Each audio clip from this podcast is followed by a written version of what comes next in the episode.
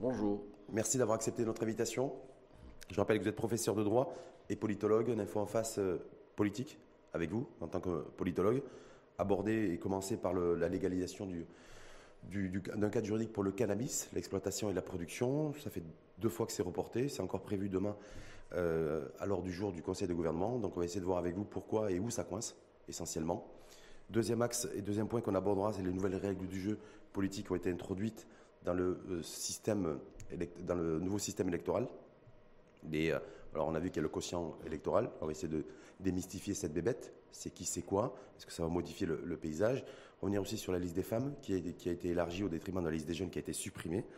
Et sur le vote des MRE qui a été rejeté. Donc on va parcourir un petit peu tout ça euh, avec vous.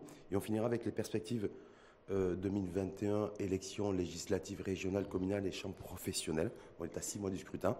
Et la question de fond, c'est est-ce que le Parti Justice et Développement, le PJD, peut repartir pour un troisième mandat? On démarre avec légalisation du- d'un cadre juridique pour l'exploitation et la production de cannabis à des fins thérapeutiques. Deuxième report consécutif. C'est présenté demain au Conseil de gouvernement. Pourquoi ça coince? C'est une question d'abord qui est posée depuis 2014.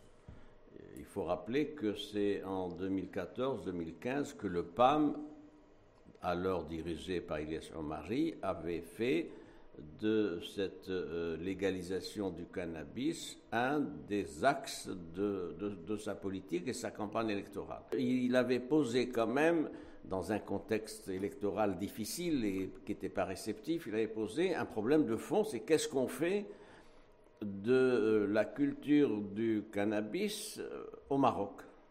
Alors, c'est important aussi de, relever que ça intéresse à peu près euh, 1 200 000 personnes.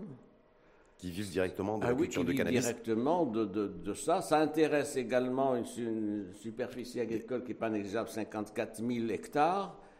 Et ça, il y a également un problème social et politique, puisque 50 000 personnes environ sont l'objet d'avis de recherche pour des procédures judiciaires engagées à ce titre-là.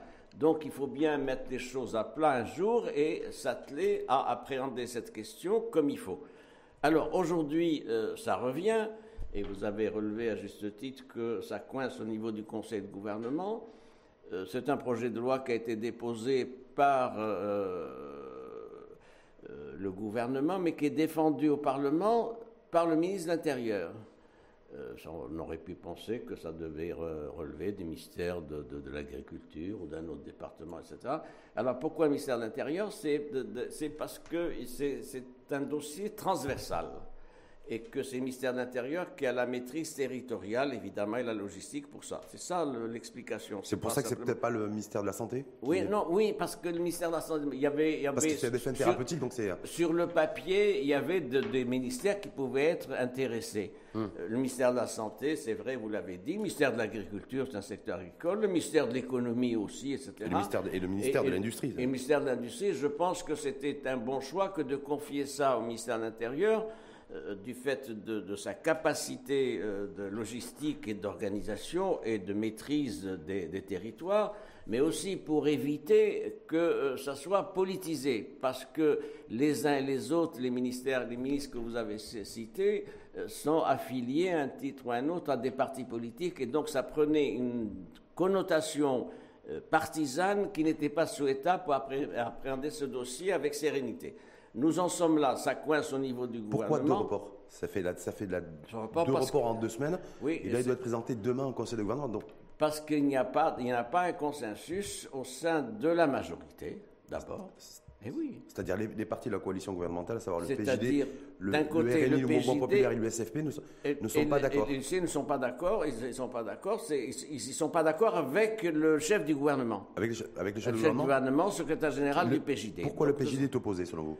Alors, Parce le que moi, j'ai du mal à comprendre, à saisir l'argumentaire développé par le Parti Justice et Développement pour manifester son opposition à la légalisation du cannabis. L'argumentaire du, du PJD euh, peut être expliqué ainsi.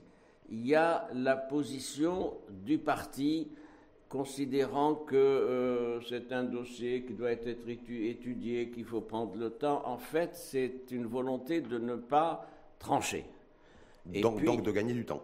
De gagner du temps et d'apporter des réponses dilatoires. On crée une commission, par exemple, on voit, on donne ses conclusions, on fait un benchmark pour voir comment ça se passe dans les autres pays, et donc on gagne du temps pour enterrer ce dossier. Ils ont fait et un, deuxième élément qui joue pour ce qui est du PJD, c'est la, c'est la présence, la présence et l'interpellation de l'ancien secrétaire général du PJD, ancien chef du gouvernement, qui est là comme un censeur, j'allais dire un sniper, mais disons un, censeur de tout ce qui peut être fait. Et sur ça, il a été très loin.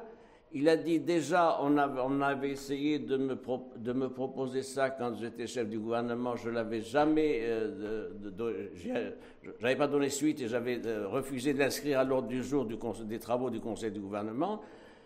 Et il a rappelé ce qu'il avait déclaré en 2016. Et puis cette fois-ci, il va plus loin, je vous l'ai dit, parce que il, menace de, quitter le mmh. PJD si ce texte-là passe. Mais qu'est-ce qui gêne? Est-ce qu'il y a une dimension culturelle religieuse ou pas? Déjà dans la position de, que ce soit d'Abbé Benker en tant qu'ancien secrétaire général du parti, mais surtout le parti actuellement, à savoir le PJD, parce que je crois savoir qu'en 2016, il y a une commission PJDiste qui avait mené des travaux de réflexion sur la légalisation de la culture du cannabis à des fins thérapeutiques et ça n'avait pas posé de problème. Ça avait été validé en interne lors d'une réunion du secrétariat général. Oui, sans que ça se traduise par des mesures de politique publique. Non, mais en tout cas, en tant que parti, c'était Il y avait une réflexion qui avait été menée effectivement, mais ça ne s'est pas traduit par des politiques publiques, c'est-à-dire par des mesures opératoires intéressantes tel tel, tel domaine.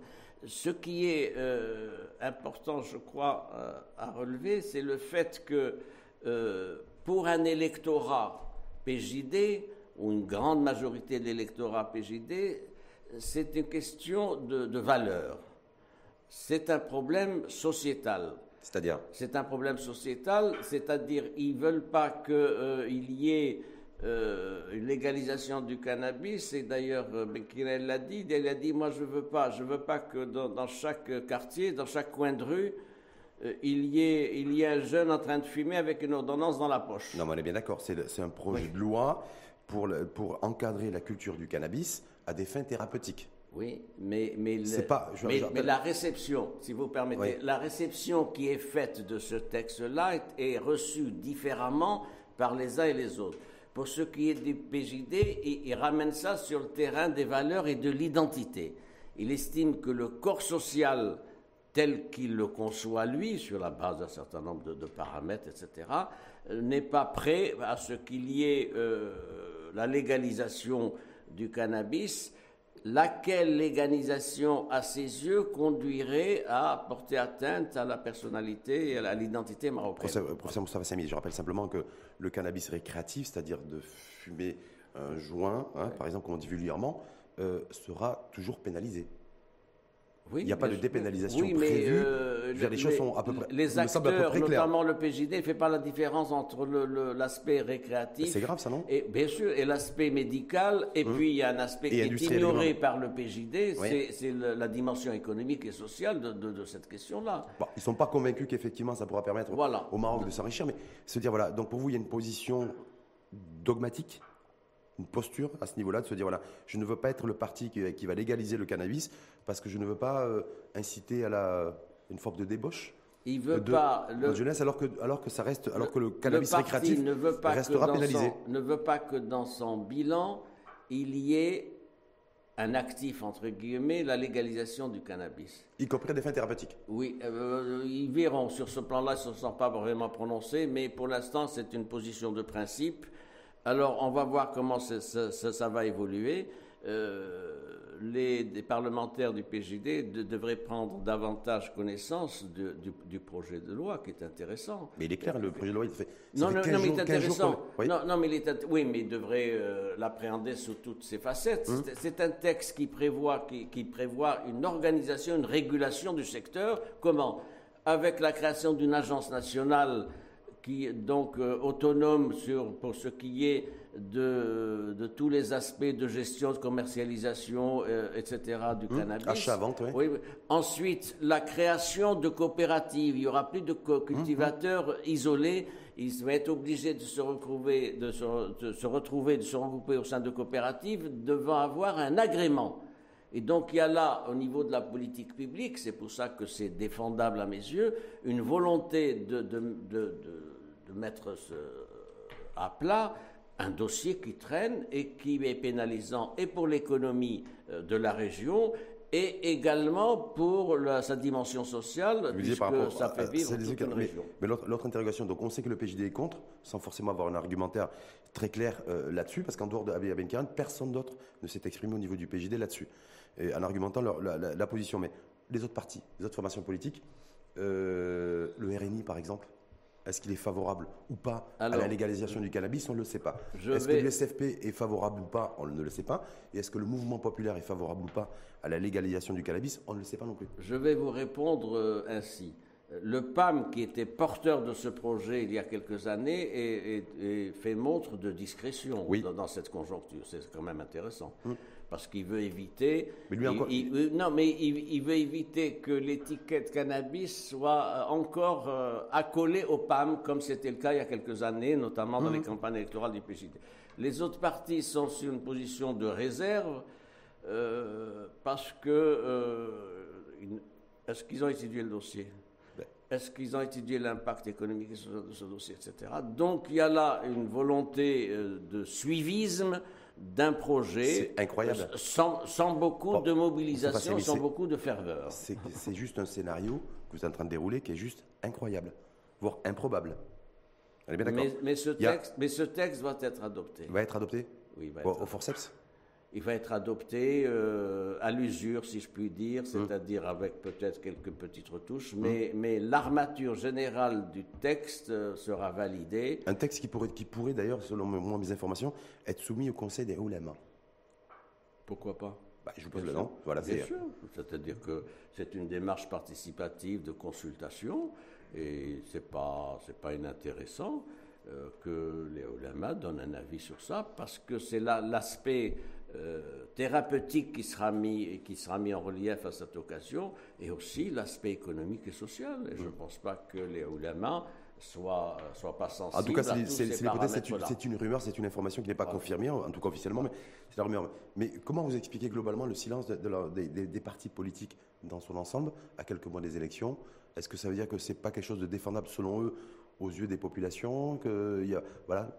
C'est un silence. Ou est-ce qu'ils ont euh, peur de, ils ont peur de s'exprimer, ils n'ont pas travaillé suffisamment sur le sujet, ils ne maîtrisent pas l'impact? Parce que euh, ce silence ne concerne pas, ne concerne pas que ce seul dossier.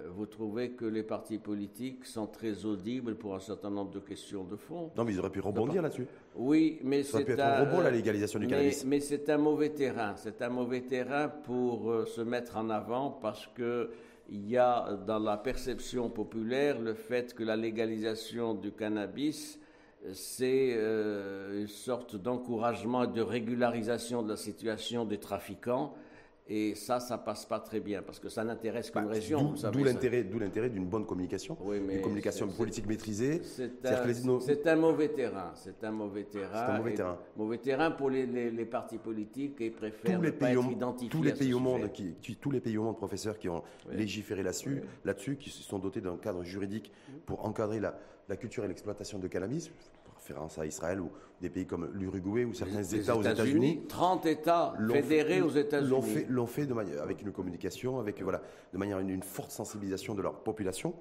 Et, nous, et nous, on ne le fait pas. Parce que c'est le, mode de, communication des partis politiques qui pose problème. Hum. C'est pas le champ en lui-même. Euh, c'est pas le champ, puisque hum. c'est un texte, c'est un texte qui est inscrit à l'ordre du jour d'un organe constitutionnel comme le Conseil de gouvernement. Ce hum. C'est pas rien. Ce n'est pas un texte qui vient comme ça à la sauvette dans une commission. C'est un gouvernement qui, qui défend ce texte-là.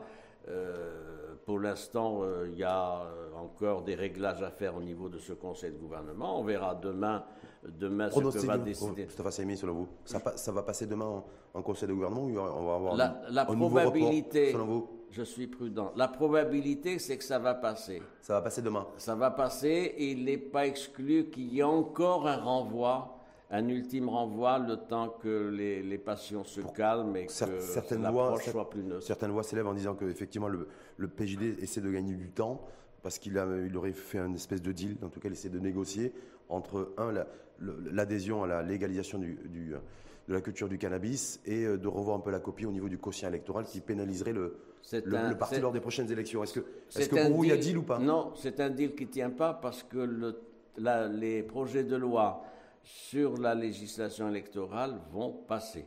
Dans la avec, oui, avec des amendements. Avec des amendements. Euh, on verra de ce que va décider la Chambre des conseillers, puisqu'elle est saisie. Ça va revenir au niveau de la Chambre des représentants. Globalement, globalement le corps de, de cette législation électorale telle qu'il a été euh, proposé, déposé au Parlement va être validé. Donc ça veut dire quoi? Ça veut dire Je ne crois, pas du tout, je crois pas du tout au lien. Il n'y a, pas de deal pour vous? Il n'y a pas de deal, il n'y a pas de deal politique, il ne peut pas y avoir de deal parce que, le gouvernement, le, parce que le gouvernement ne peut pas retirer euh, le, son projet sur les, lois électorales. Donc ça voudrait dire qu'à la fois sur la, légalisation du, du, cannabis ou sur les nouvelles lois électorales, parce qu'on va en revenir dans le, dans le détail avec vous, Moustapha Seymi, dans les deux cas de figure, le PJD montre et manifeste son opposition, et malgré tout, ça devrait passer, alors que c'est un parti qui est aux responsabilités et qui, dirige la coalition gouvernementale. C'est un parti qui, euh, qui travaille maintenant à reculons. À reculons. C'est quoi Marche arrière toute Oui, non, à reculons. il, n'a pas la main. Il est fragilisé pour une double raison, le, le PJD. Première raison en interne et deuxième raison au sein de la majorité. En interne, il est bien évident qu'il y a des problèmes majeurs au sein de la formation islamiste, attestés par la démission de, de Mustafa Ramid, ministre d'État. Qui a fait qui a rétropédalé depuis Officiellement pour des raisons de santé. Euh, et on lui souhaite il a réellement un, des problèmes de santé rétablissement, évidemment, mais il est bien évident que dans la pratique institutionnelle marocaine, on ne démissionne pas pour raison de santé. Combien de ministres sont restés convalescents en clinique pendant trois mois suite à des interventions chirurgicales, cardiaques, autres, etc., sans qu'ils aient demandé à être déchargés donc l'aspect démission de santé euh, n'est pas, pas recevable. N'est pas recevable chez nous. N'est pas recevable. Deux, la deuxième raison, c'est ce qui s'est passé au PJD avec la démission du président du Conseil national du PJD, Driss Azami Idrissi, maire de Fès qui a fait... Qui, lui, pour l'instant, est toujours démissionnaire. Il est toujours démissionnaire, il est toujours démissionnaire, mais c'est énorme quand même comme fait. Pourquoi c'est énorme Parce que c'est le numéro... De fait, c'est le numéro 2 du parti. Qui a, qui a, dit qu'il ne comprenait plus ce qui se passait au sein de son donc, parti. Donc, il a dressé un constat extrêmement sévère de, du fonctionnement organique de son parti, et il a sorti un texte, c'est pas un communiqué, c'est pas une bouderie, c'est-à-dire il a pris la peine de hum, présenter hum. un texte avec un certain nombre d'éléments euh, pas suffisamment explicites pour les non-initiés, mais au total, parce que c'était codé, son texte était codé, faisait référence à des dysfonctionnements, euh, à des cafouillages, à, un mode de gouvernance euh, qui n'est pas convenable, etc. Mais le fait est là, c'est le numéro 2. Je, vous rappelle que, Driss Azami Drissi a été élu président du Conseil national du PJD en décembre 2017 avec plus de 90% des voix. Je vous rappelle aussi que le même euh, euh Driss Azami Drissi s'était présenté au secrétariat général contre Saadin Othmani et qu'il avait été battu de, de, moins d'une cinquantaine de voix. Le, Soutenu par Abdelhamid Khan à l'époque. Non, non, non, hein? c'est Saadin Othmani. Oui, Saadin Othmani avait eu 1012 voix au Congrès euh, Driss Azami Drissi, en a eu 940. On dit à l'époque c'était le candidat aussi de oui, bien sûr, cest qu'il aurait suffi d'un basculement de 45 à 47 voix pour que le secrétaire général euh, soit euh, Driss Azami Drissi et pas Zadine. Ensuite, c'est une ligne politique. Driss Azami Drissi, c'est une ligne, c'est ce que j'appellerais, si vous voulez, le PJD canal historique, pour employer. Canal historique. Canal historique, c'est-à-dire une ligne dure, ouverte, euh, participative, mais attachée à des fondamentaux qui, qui seraient l'ADN du PJD. Ce qui n'est pas le cas, à ses yeux, de la ligne observée par Saadin Othmani et ses ministres, qui sont sur une ligne participationniste, mais euh, acceptant beaucoup de compromis, beaucoup de compromis au détriment de ce qui faisait l'identité du PJD. C'est un débat de fond. C'est pour ça que je reviens à votre question. Sadir Othmani est fragilisé au sein du parti, mais également fragilisé au sein de la majorité. Parce que ceci nourrit cela. Étant fragilisé au sein de son parti, forcément sa capacité d'arbitrage, sa capacité décisionnaire au sein du cabinet sont, sont, sont mis en cause parce qu'ils se retrouvent dans des situations, ses alliés savent bien ce qui se passe. Et donc, il, n'a pas l'autorité ni le leadership avec son guillemets pour imposer une certaine politique. En tout, cas, on, revient sur les, nouvelles listes, les nouvelles lois électorales. Le, le, conseil électoral, ça va changer quoi concrètement? Pourquoi ça a été introduit maintenant? Alors, euh, c'est euh, très brièvement là-dessus. Sur ce point, euh, les, les, différents mémorandums des chefs de, des chefs de parti qui a été euh, adressé au ministère de l'Intérieur euh, l'année dernière ne faisait aucunement référence à, cette, euh, à ce dossier que vous avez évoqué, celui du conseil électoral. Et c'est le, secrétaire, le premier secrétaire de l'USFP, Denis qui en juillet dernier a sorti de son chapeau, si je puis dire, cette proposition. Alors pourquoi ça a été fait? Ça a été fait parce qu'il y a des simulations qui ont été faites et par le ministère de l'Intérieur, c'est son job, et par les autres partis. Et ils sont arrivés à cette conclusion partagée, c'est que si on change le quotient électoral, ça aura des incidences sur les résultats des partis. Alors, c'est quoi ce quotient électoral en, 10 secondes? Vous avez un nombre de... de, de, de ils proposent qu'on tienne compte des électeurs inscrits. Sur les listes électorales Sur les listes électorales. Premier point. Ensuite, il y a un certain nombre de sièges à pourvoir. Par circonscription Par, par, région. Hmm. Par région, 12 régions, et les, les, et les, taux varient de 3 à 12. 3 Ouadab, 12 Casablanca, par exemple, etc. Et donc, on prend le chiffre A, qui est celui des électeurs inscrits, hmm. on le divise par le chiffre B, celui hmm. des, des, postes des sièges à pourvoir, et on obtient un quotient. Ensuite, deuxième opération, on fait le partage des résultats sur la base de ce quotient. Vous avez, eu 100 000 voix. Il y a 4 sièges à pourvoir. Le quotient électoral, 100 000 divisé par 4 égale 25 000. On classe les partis sur la base de ce quotient. Qui a le quotient? Celui qui a plus de 25 000, il a un siège. S'il y a un deuxième qui a 30 euh, 000, il est, il est, il est au est-ce que, Est-ce que, est-ce que cette, nouvelle, cette nouvelle formule paraît, vous paraît, vous, équitable? Parce qu'il y a tout un débat là-dessus. Est-ce que selon vous, c'est une formule, euh, cette nouvelle formule qui va être introduite, est-ce qu'elle a une dimension d'équité et équitable Je ne vous cache pas, euh, je, je, je, vais être prudent, je ne vous cache pas mes interrogations. Euh, j'ai étudié cette question et euh, cette formule n'existe nulle part dans la pratique électorale comparée. Mhm. Il n'y a qu'un cas de figure où ça aurait pu être davantage plaidable, à mon avis, c'est si on avait institué le quota avec le vote obligatoire. À ce moment-là, l'équation, elle change. Mais ce n'est pas le cas. Donc je suis interrogatif pourquoi le Maroc se distingue dans la pratique internationale comparée par cette situation. Alors, ça a été fait, me semble-t-il, vous savez, c'est une approche qu'on appelle stratégiste du système électoral, c'est-à-dire qu'il y a des organes et des procédures, mais qu'est-ce qu'on fait pour optimiser les effets de ce dispositif euh, électoral? Ça a été fait pour réduire l'influence, les, les, résultats des grands partis. Mmh. Euh, ça arrange un peu les, partis de dimension moyenne et ça permet l'insertion et la représentation des petits partis. Donc une, meilleure représentativité des petites formations politiques. Mais, ça, mais ça pose un problème. Ça pose un problème parce que selon les calculs qui ont été faits, le PJD perdrait entre 35 et 40. Mhm. Euh, ça, serait, le gros perdant d'ailleurs. Oui, 26 pour ce qui est des circonscriptions locales et 10 euh, à 15 pour les, listes, l'ex-liste des, femmes et hmm, des jeunes. Sur lequel on reviendra d'ailleurs. Le PAM perdrait une dizaine aussi. Hmm. D'ailleurs, c'est pour ça que le PAM a traîné un peu les pieds euh, sur ça, parce qu'il savait qu'il allait perdre. Mais comme euh, son adversaire historique, j'allais dire traditionnel, perdait davantage, il a marché dans la combinaison.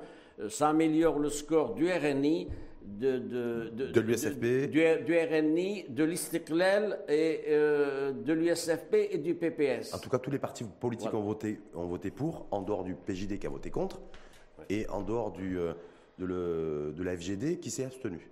Tout à fait. Alors ça pose, ça pose, un autre problème, si vous permettez, c'est que ça a comme effet, à mon avis, négatif de l'éclatement accentué du champ partisan Vous savez, nous avons 34 partis. C'est-à-dire, ça, ça, va favoriser la balkanisation La balkanisation, ça, ça va un, accélérer. Un, argument qui a été avancé par le PJD. Hein. Mais oui, non, non, mais c'est un fait. C'est un fait parce que nous avons aujourd'hui 34 partis.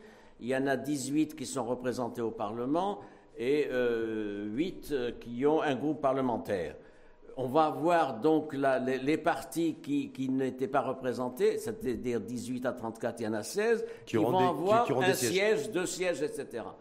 Quand on fait une réforme d'un système électoral, on n'en fait pas simplement pour la beauté de l'exercice technique. Quand on fait un système électoral, c'est qu'on a en tête une manière d'articuler ce qu'on appelle le parlementarisme rationalisé, c'est-à-dire le bon fonctionnement des institutions. La difficulté, quelle est-elle aujourd'hui C'est qu'avec, ça sera difficile de monter une majorité. Hmm. Donc ça va parce qu'il y aura une déperdition. Ça, va être encore plus difficile qu'auparavant. Mais oui, ça sera plus difficile. Hmm. Un et deux, ça va, euh, amener euh, quatre partis, à, mon avis, mais je peux me tromper, quatre partis dans, dans un étiage qui va être autour de 80. Hmm. C'est-à-dire le PJD, le, PAM, probablement euh, et le RNI. Voilà les quatre partis qui vont compter euh, lors des, prochaines élections. Et ça sera intéressant de voir quelle sera à ce moment-là la majorité. D'abord, qui arrivera premier Qui arrivera en tête, parce que ça, ça, reste le, principal enjeu. Comment va se, monter la future majorité Sur la, suppression de la liste des jeunes et euh, sur le fait que la liste des femmes soit euh, présentée sous une forme beaucoup plus régionalisée, avec un élargissement de la représentativité euh, féminine au Parlement, qui passerait de 60 à 90 euh, députés. Oui. Vous avez raison, c'est un paradoxe. Le, législateur a été progressiste en instituant la, liste des femmes, 60 et la liste des jeunes, processus qui avait commencé en 2002, il faut le dire, avec le, gouvernement Yousfi, puisqu'il y avait déjà une liste de 30. Donc, bon. Alors, ce qui est intéressant, c'est de voir comment ça a été appliqué ça a été appliqué de manière extrêmement négative et contre-productive. La liste des femmes, qu'est-ce qu'on y trouve pour la majorité d'entre elles? On trouve la femme, on trouve la nièce, la cousine, mmh. etc. C'est-à-dire un phénomène de cooptation, de, népotisme. il y a un cas, qui, est, qui est caricatural que je cite toujours. Il y a un député que je nommerai pas. Il, est, il a été élu, c'est bien, sa femme est dans la liste des, femmes et sa fille dans la liste des jeunes. Vous m'accorderez que ce n'est pas de nature à donner une image positive de l'application qui a été faite. Pour les jeunes, c'est la même chose. Puis de des jeunes, en tout cas. Euh, oui, pour les jeunes, c'est la même chose, un phénomène de, cooptation, de clanisme, etc. Et donc, voilà un, cas intéressant d'une bonne mesure progressiste pour la représentation de, et des femmes et des jeunes qui a été dénaturée dans la pratique du fait des partis politiques. Hum. Alors, pour, revenir à votre question sur les femmes, nous sommes arrivés aujourd'hui à ce qu'il y ait 90 euh, femmes qui soient élues. Pourquoi? Parce que dans les, circonscriptions régionales, il, y aura des, il y aura des listes régionales et on a retenu le fait que les deux premières femmes que les deux, deux premiers noms soient, des soient, des femmes, ça donne 90 plus les femmes qui pourront être élues dans le cadre de circonscriptions électorales directes. C'était le cas, il y en a eu 5 en 2016, hmm. donc on peut arriver à 95, c'est une grande avancée. Ça, en tout cas, pour, la parité. Par contre, ce qui n'est pas une grande avancée, c'est le, le, vote de la diaspora marocaine. il y a eu aussi un vote, il y a eu aussi un vote et euh, à la quasi, je ne vais pas dire l'unanimité, mais en tout cas majoritairement, les formations politiques ont voté contre la, une représentativité des Marocains du monde au Parlement. Donc on n'arrive toujours pas à euh, légiférer là-dessus. C'est une question à mettre au passif de notre pratique gouvernementale et institutionnelle. Enfin, d'abord, c'est dans la Constitution. Il était prévu que les, notre, notre, communauté ait sa juste part dans la représentation nationale, c'est-à-dire une pleine citoyenneté. Hmm.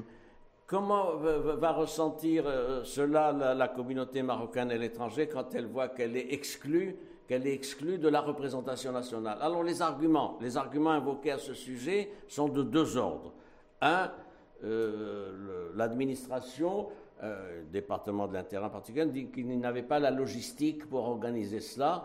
Euh, c'est un argument qui, à mes yeux, n'est pas recevable parce que les MRE sont les, les, les, les émigrés sont représentés en Algérie, on a trouvé une formule, on a réglé le problème, en Tunisie et ailleurs, etc. Dans beaucoup de pays du continent aussi, en Côte d'Ivoire, les diasporas votent. Deuxième argument, euh, deuxième argument, c'est celui et, du département de l'intérieur, me semble-t-il, et celui des partis, c'est la réduction de, de parts de marché et le fait que, euh, parce qu'il faut faire de la place, s'ils sont représentés, il faut qu'il y en ait une trentaine. on ne va pas en prendre cinq, mhm. une trentaine, une mhm. quarantaine. Donc ça, fait, ça fait moins de sièges pour les partis. C'est une communauté de 5 millions et demi de personnes. Millions de, 6 millions de personnes presque 6 millions de, qui transfèrent plus de 6 milliards de dollars chaque année. Tout à fait. Et qui va se retrouver avec zéro Donc, représentativité ça réduit, parlementaire en 2021. Ça réduirait les parts de marché électoral des partis politiques. Et il y a un troisième argument qui n'est pas invoqué, mais que je vous signale c'est qu'ils sont considérés, à tort ou à raison, comme porteurs de valeurs différentes de celles des élus traditionnels au Maroc. Ah oui, parce qu'ils sont dans d'autres pays, ils voient comment ça fonctionne, etc. Et c'est un élément, c'est un élément une maturité politique qui de, maturité politique et de, de, conscientisation, si hum. je puis dire. Euh, donc, euh, évidemment, de quoi déranger le ronronnement et, le format de nos élus traditionnels. moins, je pense que ça, c'est au passif de, notre système électoral euh, alors que des engagements avaient été pris, que le, souverain avait donné des instructions il y a quelques années dans un discours sur ça en disant, il demandait au gouvernement d'assurer ça. Donc nous en sommes là. Et en tout cas, en commission, en commission, c'est passé, ça a été voté, ça a été rejeté. Et je cite les partis, les partis de la majorité d'ailleurs. Hein. Le, le, PJD a voté contre, le RNI a voté contre, le Mouvement populaire a voté contre, l'USFP a voté contre. Alors, je vous donne un élément. a également voté contre. je vous donne un élément complémentaire, c'est que lors des discussions du ministre de l'Intérieur avec les responsables de parti, il, leur a dit, écoutez, euh, euh, la seule solution serait, serait que vous leur accordiez une place dans le cadre de quotas, dans, le cadre de quotas. Quota liste. Quota liste. Il leur a dit parce qu'il y a une autre solution théorique, mais qui politiquement n'est pas défendable, c'est d'augmenter les effectifs de la, Chambre des représentants. Et ça, c'est pas possible sur le plan politique. C'est bloqué à 300, 395. Non, 395 parce que ça nourrirait l'antiparlementarisme. Déjà qu'on a euh, euh, des sureffectifs parlementaires, 395 dans la première chambre et, 120 de, de, 125 dans la seconde, c'est beaucoup. C'est beaucoup pour compte tenu en de tout cas, En tout cas, les Marocains du monde ne pourront pas voter aux élections euh, prochaines qui sont prévues a priori au mois de septembre. On euh, parle de trois élections en une journée, même quatre, parce qu'il y a la Chambre des chambres professionnelles également. Oui, c'est une bonne idée. C'est une bonne idée de regrouper, de, regrouper, parce que ça évite de déranger les électeurs qui ont des choses à faire, mmh, qui sont mmh. dans la vie, euh, dans le monde agricole, des élections qui, pourraient se, qui, pourraient se dérouler, non pas un vendredi, mais peut-être un mercredi ou un jeudi. Oui, alors euh, c'est une bonne idée que de regrouper les trois élections le même jour, probablement autour du 15-20 septembre. Mais ce n'est pas une information que je vous livre, c'est une déduction. Hmm. Et puis, euh, le fait qu'on ait changé le jour de, du vote, euh, pourquoi? Parce qu'il euh, faut un jour neutre.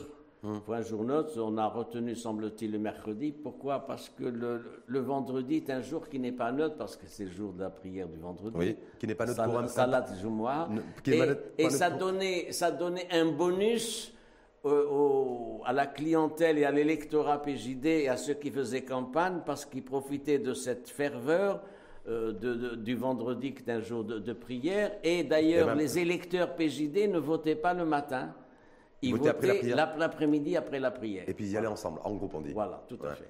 Donc, par rapport, donc marathon électoral prévu, en tout cas pour le mois de septembre, puisque élections législatives, élections régionales et élections communales. Mais ça va commencer avant, parce qu'il y a tous les processus pour les, élections intermédiaires, champs hum. socio-professionnels, tout ça, etc. C'est-à-dire que ça va démarrer, euh, ça va démarrer probablement euh, en juin, hum. parce que c'est un processus de trois mois. Hein. Est-ce que, est que, selon vous, le, le, Parti Justice et Développement peut repartir pour un troisième mandat, avec un point d'interrogation Sur le papier, oui.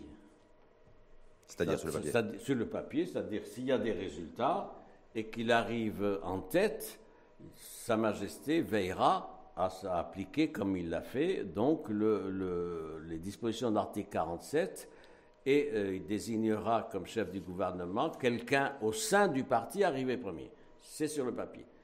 Si vous me demandez, si vous me demandez ma position personnelle, je vais vous la donner. Oui. Personnellement, je suis extrêmement réservé sur un troisième mandat donné à la formation islamiste. Pourquoi? Ça voudrait dire que de 2011 à 2026, ce parti est premier. Bon, vous me direz que c'est les urnes, mais ça veut dire qu'il est devenu central, structurant, régulateur du système partisan dans son ensemble. Mhm. Et ça, ça ne me paraît pas. Suite à la volonté du suffrage populaire. Ah oui, mais oui, bien sûr, oui, mais ça me paraît pas, ça me paraît pas une bonne approche à retenir. Pourquoi? Moi, moi, je vois les effets. C'est-à-dire qu'on aurait un parti, une formation islamiste, qui euh, serait aux responsabilités au plus haut niveau, chef du gouvernement, de 2011 en 2016. Les, les, effets de cela, c'est que, je vous l'ai dit, devient régulateur structurant de, du système partisan. C'est-à-dire rien ne peut se faire sans lui, rien ne se peut faire euh, contre lui, et les autres ne seraient que des alliés. Deux, il n'est pas sûr que euh, pour le troisième mandat, le PJD, s'il arrive premier, même avec un, siège de plus que le deuxième, je ne suis pas sûr qu'il arrive à former une, majorité. Vous, avez, vous avez invoqué l'argument démocratique. L'argument démocratique, c'est aussi de pouvoir monter une majorité. Oui, mais rien ne dit qu'un PJD arrivant premier en septembre prochain puisse former une majorité. Mais si lui n'y arrive pas, ce sera le, second parti à arriver Non, ce n'est pas le second. Ouais. C'est pas le second. Contrairement à toutes les interprétations, parce que ce n'est pas dans la Constitution, la différence entre la Constitution grecque, haute, etc. Mhm.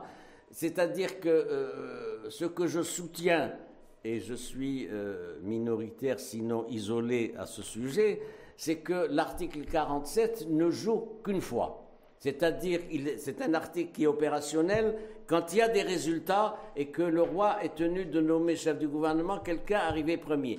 Dès lors que la personne désignée n'arrive pas à former une majorité, on ne peut pas invoquer une deuxième fois l'article 45 du mmh, numéro 2. Mmh. Qu'est-ce qui se passe?